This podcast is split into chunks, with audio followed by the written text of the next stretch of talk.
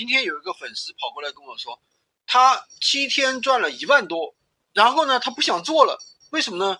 因为他又被封号了，封号封的太厉害了。因为什么呢？他其实做的是高仿，高仿在闲鱼真的是特别好卖的。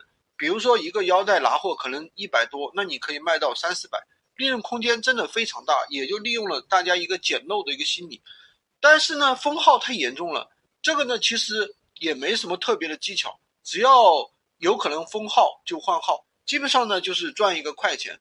其实我是不建议大家去做这样的。到时候你的号不管有多少个都不够封。